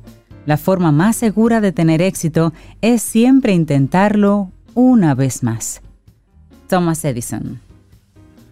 Seguimos, esto es Camino al Sol a través de estación 97.7 FM y también a través de caminoalsol.do. Y bueno, ya están los chelitos en la calle. Ya están por ahí. Ya están las empresas entregando, el gobierno también. ¿Y cuáles son los descuentos permitidos al doble sueldo de Navidad? Se lo decimos aquí en Camino al Sol para que usted esté edificado. Pero ¿quién habla sobre eso? Bueno, el doctor Paulino Duarte de la firma de abogados Duarte y Tejada y él es el abogado oficial de Camino al Sol.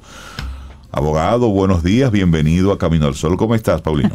buenos días, buenos días, Rey, buenos días, Sobe y Cintia y mi amiga Loandre, que es la dura que conecta a Camino al Sol con lo que estamos caminando.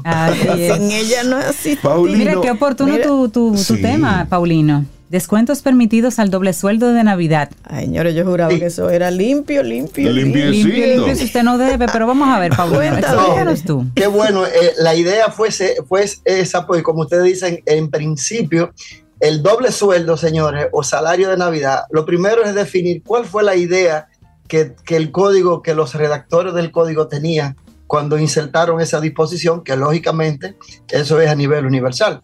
La idea es que este salario número 13 no sea tocado absolutamente sin, sin descuento de ninguna categoría en principio. Por eso el Código de Trabajo lo declara exento de todo tipo de tributación. Y vamos a aclarar eso. Entonces, ¿cuáles son los descuentos que el, el doble sueldo de Navidad permite? En principio, el código establece, comienza que el Estado no podrá poner sus manos en, ese, en ese doble sueldo, aunque el monto exceda, como dice la ley, eh, del, del, punto mayor de tributación, que creo que son 34.500 pesos. Es decir, si yo gano 200 mil pesos, a mí deben pagárseme mis 200 mil pesos de salario de Navidad y no me pueden retener el, el, impuesto sobre la renta. Ahora bien, ¿qué pasa al interior de la compañía? si yo tomé un préstamo eh, con garantía de mi empleadora a la banca, si yo tengo una persona, si yo tengo un niño que me fijaron una pensión alimenticia y si yo tengo eh, cualquier otra autorización que he hecho a un avance a salario, aunque la ley dice que no debe ser tocado, ese descuento puede ser aplicado. ¿Cuál es la idea del salario de Navidad? Que los empleados puedan tener para el 24 de diciembre, amanecer 25, lo que se llama, puedan tener alimento en su mesa. Pero en República Dominicana, Rey, y como parte de todo el mundo, hacemos muchísimos líos con el doble sueldo y lo comprometemos, que muchas veces ya no es con la idea simplemente de poder poner comida en la mesa, sino de comprarme una cama, de hacer cualquier cosa que yo entienda que estuve ahorrando. Ahora bien, ese doble sueldo que yo, ese salario de Navidad que yo tengo, yo lo pudiera perder en caso de que a mí se me haya despedido deshonrosamente. o en caso de que yo me haya ido de la empresa a los seis meses en el mes de junio y no completar el año?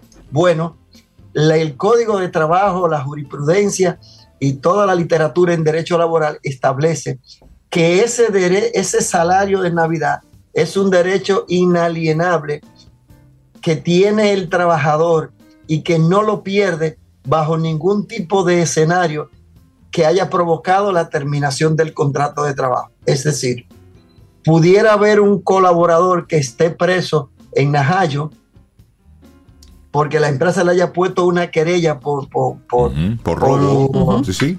por abuso de confianza, por lo que fuera, y esa proporción trabajada durante el año no se puede tocar, Rey, no lo pierde. Ok. ¿Por qué? Porque el salario de Navidad es un derecho adquirido, como son las vacaciones, como son la participación en los beneficios, y no se pierde sin importar la naturaleza ni el tiempo que dure yo laborando para una empresa. No tengo que tener los 12 meses del año para yo recibir mi salario de Navidad. El código dice que hay que pagarme una proporción. Una proporción, sí. Y Ahora, en cuanto a, ¿cómo a la yo- ajá. Dime, Ren. Y en cuanto a la fecha de entrega de ese salario número, número 13, la ley, el- el- la ley establece claramente y tajantemente que es obligatorio pagarlo al 20 de diciembre. Ahora bien, ¿puede un empleador, eh, alegando que ha tenido pérdida, que se encuentra con situaciones económicas insoportables para no pagar el doble sueldo? En este caso no. El empleador lo menos que puede hacer si no tiene para pagar el doble sueldo, claro, hablando legalmente, es ir y tomar un préstamo para pagarle a los empleados ese doble sueldo, porque no se afecta ni deja de tener la responsabilidad del empleador porque esté operando o haya operado o siga operando con, con perjuicio. Incluso, Rey, suponiendo que fallece el, el gerente general, que era el alma de la empresa, exacto. la ley manda que entonces los continuadores, los sucesores, entonces asumen esa responsabilidad de pagar ese doble sueldo. Fíjate que tiene un orden de prelación primario, se impone por encima de todo, Es un derecho porque- adquirido. porque la idea es que es un asunto para, para comprar alimento, para, para una ocasión especial. Entonces, tú te preguntas, si yo comencé a laborar en X empresa, los primeros cuatro meses me dieron 20 mil pesos, los otros me estuve ganando eh, 40 y al final terminé el último trimestre ganando 60 mil pesos. ¿Cuál es mi salario de Navidad? ¿Me van a pagar en base a los 60 mil pesos que me gané en los últimos cuatro meses que me subieron? No.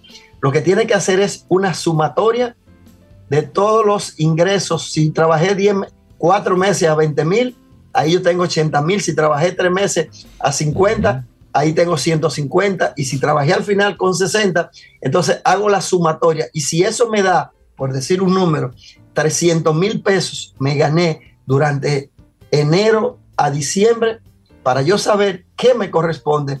Entonces lo sumo y lo divido entre 12. Y el resultado, lógicamente, me va a dar la proporción del salario de Navidad que se me debe pagar. Yes. Ese punto yo creo que está lo suficientemente claro, ¿verdad, Rey? Totalmente. Sí, sí, sí. Y, una, y una pregunta en esa misma línea. ¿Se vale que ese salario número 13 sea en, en productos, en bienes, o debe ser sí o sí en Ay, qué buena efectivo? pregunta, porque hay personas que pueden decir, yo te lo voy a dar en bonos, Exacto. bonos de Sí. materiales de construcción o de, La- o de comida. Bien, Rey, esa es una excelente pregunta que la ley en principio no lo tiene contemplado, pero por lógica se va a definir de la siguiente manera.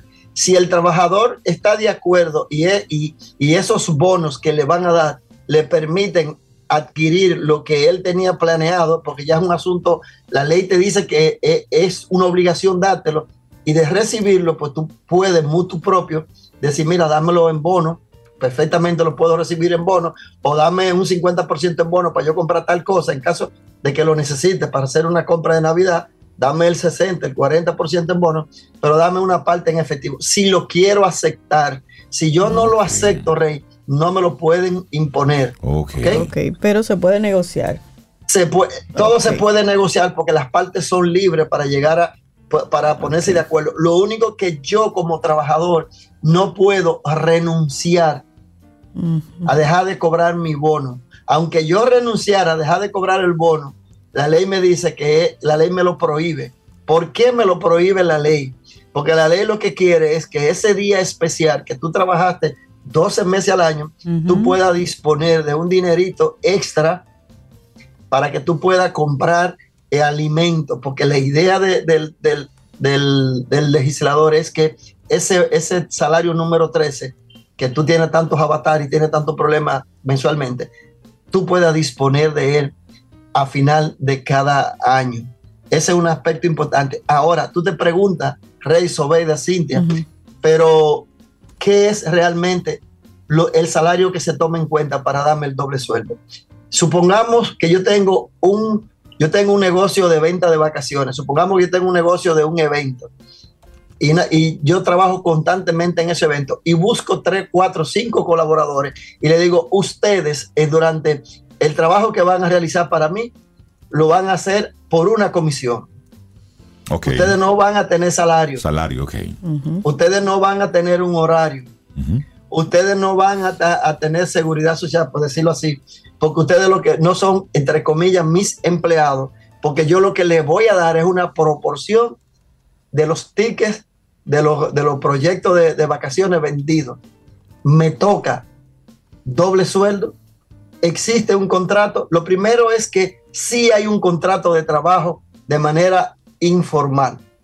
Y en derecho laboral la formalidad es la regla, porque el derecho laboral asimila que el empleado es una persona con poca capacidad y no quiere que se complique mucho obligándolo a firmar un contrato para trabajar. Tú trabajas y si yo obedezco unas órdenes en un horario determinado y no se lo puedo dedicar a otra persona, ahí hay un contrato de trabajo. Por tanto, pero ¿cuál es mi salario de Navidad si yo lo que gano es una proporción y si no vendí, no cobré? Bueno, lo mismo, busca todos tus tickets de pago de depósito que te hicieron de las comisiones, con esas comisiones súmala, la sumatoria que tú tengas de las comisiones que te pagaron, lo divide entre 12 y lo que te va a dar es la proporción del salario de Navidad o el salario mensual que te tuviste ganando simplemente por haber recibido comisiones.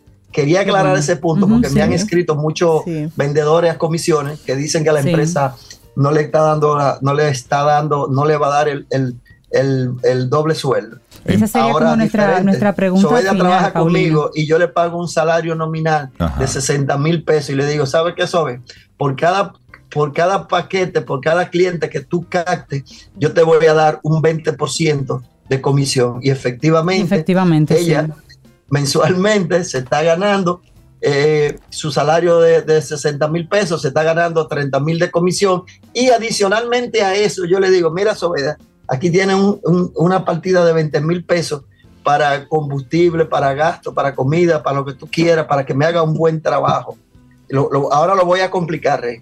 Eh, pero encima de eso también a Sobeda le estamos pagando horas extra porque está trabajando eh, fuera del horario que le corresponde. Entonces, Sobella está recibiendo salario nominal, ingresos por comisión, eh, ingresos por, por combustible. Por, gasto de, de, por gasto de, ¿cómo le llaman a gasto esto? De representación. De representación. Y está recibiendo también una proporción mensual de por horas extra. Todo, ¿Qué se toma en cuenta? ¿Qué es salario para la ley sobre ese concepto? Bueno, lo han definido y está desarrollado que lo único que se toma como salario para calcular el doble sueldo son salario nominal, el que está en la nómina, los 60 que le daba, y las comisiones. Muy bien. Las comisiones sí se convierten en salario, más no se toma para cálculo de salario ni prestaciones laborales, eh, el, pago de horas extra, lo que son los incentivos que le doy por, haber hecho la meta o por, o por gasto de representación.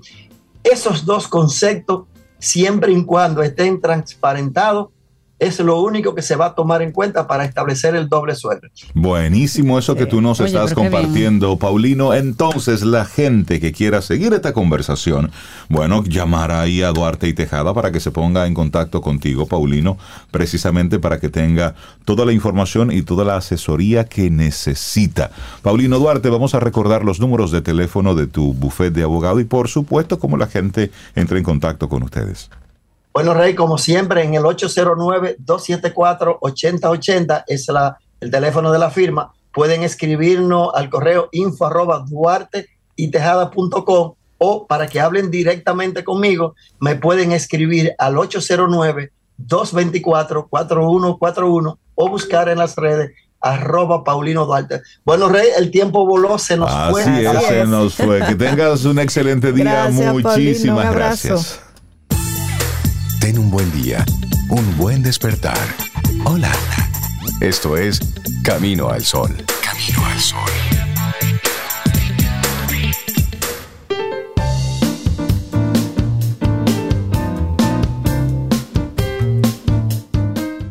La manera en que eliges pensar y sentir determina la vibración que emites. La vibración que emites atrae tus experiencias en la vida. Una frase de Rhonda Byrne. ¿Eso es verdad, sí? Ay, sí. Y nosotros seguimos aquí en este Camino al Sol para conversar ya en la parte de cierre de nuestro programa con Milka Hernández, una mujer que siente pasión por la República Dominicana. Milka, buenos días y por dónde andas, mujer. Yo sé por dónde. Bueno, buenos días, buenos días, buenos días, señores. Yo ando feliz estrenando pues la nueva guía ecoturística de Jarabacoa. Eso. Sí, sí. Sí, sí, sí, hermoso, de, Milka, pues, felicidades. Gracias, gracias. Desde Grupo Sarma pues hemos hecho el lanzamiento antes de ayer de esta guía de Jarabacoa, una herramienta informativa muy importante y que quería compartir hoy con los Caminos Sol oyentes, porque fíjense, de toda la vida se ha hablado que cuando uno va pues a buscar eh, a- a un destino, quiere pues conocer qué se puede hacer en ese destino. La gente normalmente va a las redes sociales, busca en internet, pero tener una, una información pues generalizada sobre cómo tú llegar, eh, cuándo llegar, las temperaturas, pues no solo eso, sino festividades, que te diga a ti, por ejemplo, que Jarabacoa tiene su carnaval, que en la Semana Santa tenemos los Juegos de la Montaña, eh, que existe el Festival de Poesía de la Montaña que se celebra Ay, sí. pues el mes de noviembre de cada año, o el Festival de las Flores, que es un evento tan visitado y tan concurrido allí, pues todos esos datos, tenerlo pues en una sola pieza informativa, pues muy interesante. Esta guía, como todas las demás que hacen Grupos Armas, pues es descargable de manera gratuita, tanto en la página de gruposarma.com como lo vamos a subir en, también en, en nuestra página de caminoalsol.do. Y aquí qué vamos a encontrar, pues por ejemplo, datos únicos que hacen pues de, manera de manera muy especial este destino, como por ejemplo que es el único destino de la República Dominicana en donde se practica rafting. Es el primer destino de República Dominicana en donde tenemos pues, pues, un, un restaurante pues eh, giratorio. Es el, bueno, el único giratorio en todo el Caribe. Pero de igual manera pues es uno de los lugares más eh, especiales por los aventureros y los amantes de las flores gracias a su Festival de las Flores. Y, de- y así tenemos pues como el lugar, el primer lugar donde se hizo una presa hidroeléctrica. Pero hoy día Jarabacoa también se caracteriza pues por lo que es eh, los senderos que se pueden hacer allí. Se pueden hacer bastantes senderos, senderismo. eh, hay también pues rutas eh, a, a nivel de four wheel. Está el Tour del Sufrimiento. Ay, Dios Óyeme mío. esto, ¿Cuál es ese? Que no. ¿Cuál es Tour del ese? Sufrimiento. Pasa Ajá. por Constanza y Jarabacoa, que es un tour en bicicleta Ah, así como también otras, otras competencias. Pero es un paraíso hospitalario y aquí pues en esta guía le presentamos no solo las opciones de villas y hoteles, que por cierto acabo de estar en el Pinar Dorado, señores, y ese hotel, que es un hotel del estado que estaba echado a perder, Sí. ha sido remozado. Para Qué mí, bueno. sin lugar a dudas, señores, me atrevo a apostar que es el hotel más hermoso que existen en las montañas de República Dominicana. Ay, pero qué bueno. Porque ese Cuando es un hotel le dice a usted que es el hotel más bello, sea, qué hotel que quedó precioso, qué servicio, qué comida que está buena. Hotel Pinar Dorado, un hotel propiedad del Estado Dominicano que está en concesión y los gestionan ahora mismo la misma gente que tiene en Gran Jimenoa. Así que quienes han ido a Gran Jimenoa se pueden imaginar lo que es una versión muy mejorada, pero además con una decoración entre minimalismo, pero también tomando en cuenta elementos eh, autóctonos de la zona. Evidentemente, quienes desean hacer un glamping cuentan con varias opciones como River Glamping, eh, de Domes en Jarabacoa, de Sunset, que es una especie de habitaciones hechas en lo que son furgones. Evidentemente están los más eh, que le gusta más la conexión con la naturaleza y ahí están pues las cabañitas de sonido del yaque y bohíos de campo añil aventuras, señores, sin límite, vamos a encontrar en esta guía informativa donde nos indica que en Jarabacoa podemos hacer desde lo que es rafting, parapente y pues disfrutar de ese paraíso refrescante en donde se caracterizan saltos como el salto Baiguate, como lo que es el salto Jimenoa 2 y el salto Jimenoa 1, el cual tiene un, pues un sendero bastante retador que a mí me encanta. Por ahí también están lo que se llaman los saltos de los monjes, con un acceso muy interesante. Y bueno, si seguimos pues haciendo actividades de tubing, barranquismo, cabalgatas, todas esas son opciones que se pueden hacer en lo que es Jarabacoa, la ciudad de la eterna primavera. Y como dije en el momento que me tocó hablar, Jarabacoa es un lugar en donde uno se acuesta soñando con estrellitas y duendes. Y ahí justamente en la guía hacemos mención de cómo es el firmamento nocturno de Jarabacoa. Y evidentemente uno termina pues con la esperanza de que se cuele café en el campo, ya sea en café colado o en tostado o en cualquier mm. otra de sus cafeterías, pueden degustar de un gran café en Jarabacoa. Hablarles también de su exquisita gastronomía. Y es el único, señores, después de Punta Cana, el único enclave de República Dominicana que cuenta con dos chefs que tienen dos estrellas Michelin. Una local que es María Marte, y ahora mismo tiene un proyecto hermoso eh, de formación para jóvenes allí que está desarrollándolo. Y otro es un chef que está también en un restaurante allí eh, que está que está pues haciendo estragos que es un americano que se ha eh, dedicado a residir en Jarabacoa. Entonces qué decirles o sea ahí tenemos el balcón. Hay un chef señores que él tiene un restaurante en la avenida de la Confluencia. Él fue corredor de Fórmula 1 en Italia y está retirado en Dominicana Mm. Me atrevo a asegurar que es uno de los mejores eh, restaurantes italianos que tenemos. Ahí la baita. Y para los amantes del cerdo, ahí tenemos también un restaurante en la zona de la confluencia que está enfocado en el cerdo.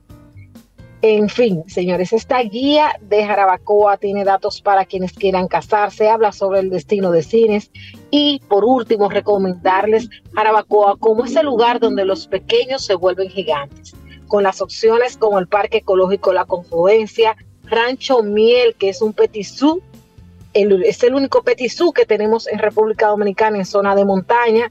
¿Qué es un petisú? un zoológico pequeño. un pequeño zoológico. Ah, petisú. Oh, perdón, perdón. Pero petisú, en, en, dominicano, petisú. Petisú. Exactamente, un pequeño zoológico donde sus niños van a conocer pues muchos animales de la granja, pero también podrán cosechar su propia miel y podrán pues disfrutar. Todo está temático vinculado con las abejas y muy bien eh, explicado y eso está eh, como una opción para quienes, por ejemplo, van a pasarse allí un fin de semana van a pasarse el día, llevar a sus hijos a Rancho Miel pues también está. Desde turismo religioso pues tenemos varios puntos de escapada y bueno, también pues en la guía hicimos un acápite a por qué invertir en Jarabacoa, porque es un buen punto para quienes eh, tengan su chelito ahí, ahora sobre todo que vamos a cobrar unos doble, doble, doble, pues invertir en Jarabacoa es una buena opción. Así que el eh, restaurante Serie 50, Serie 50 es el que tiene que ver con lo que es el cerdito, river glamping, parapente, el túnel de la entrada, Café Colao, las costillas de Corazón de Jesús, Jarabacoa como República Dominicana, lo tiene todo. Síganme en las redes sociales, arroba Mil Hernández RD. Entren a la página de gruposarva.com donde pueden descargar gratuitamente no solo la guía de Jarabacoa, sino Constanza Pedernales y la gastronómica dominicana. Y bueno, pues hasta hoy ha sido esta presentación de nuestra guía de Jarabacoa. Buenísimo, bueno. Milka, que me tengas un excelente día y muchísimas felicidades por esta nueva guía. Que sigan creciendo esos productos editoriales, felicitarte a ti, a todo tu equipo y sobre todo por poner el nombre de la República Dominicana en alto, de los distintos rincones, de sacarlos, de destacarlos. De verdad que eso, eso lo valoramos mucho y lo que estás haciendo junto a- al equipo de Sarma es precisamente ir creando un legado. Y eso, es. y eso va quedando. Milka, que tengas un excelente día. excelente día. Y nosotros así llegamos al final de nuestro programa por este viernes. El próximo lunes, si el universo sigue conspirando, si usted quiere y si nosotros estamos aquí, tendremos un nuevo Camino al Sol. Y así será. Y buen fin de semana. Y nos vamos con música, como siempre, esta vez Bachata Colonial con Manerra, Oh, que es nuestro bellísima. querido Manerra que nos Sí, visitó por aquí. Lo tuvimos aquí es. un cafecito el, el miércoles. Lindo día. Hasta el lunes. Aquí termina Camino al Sol. Pero el día apenas comienza. Vívelo Camino al Sol.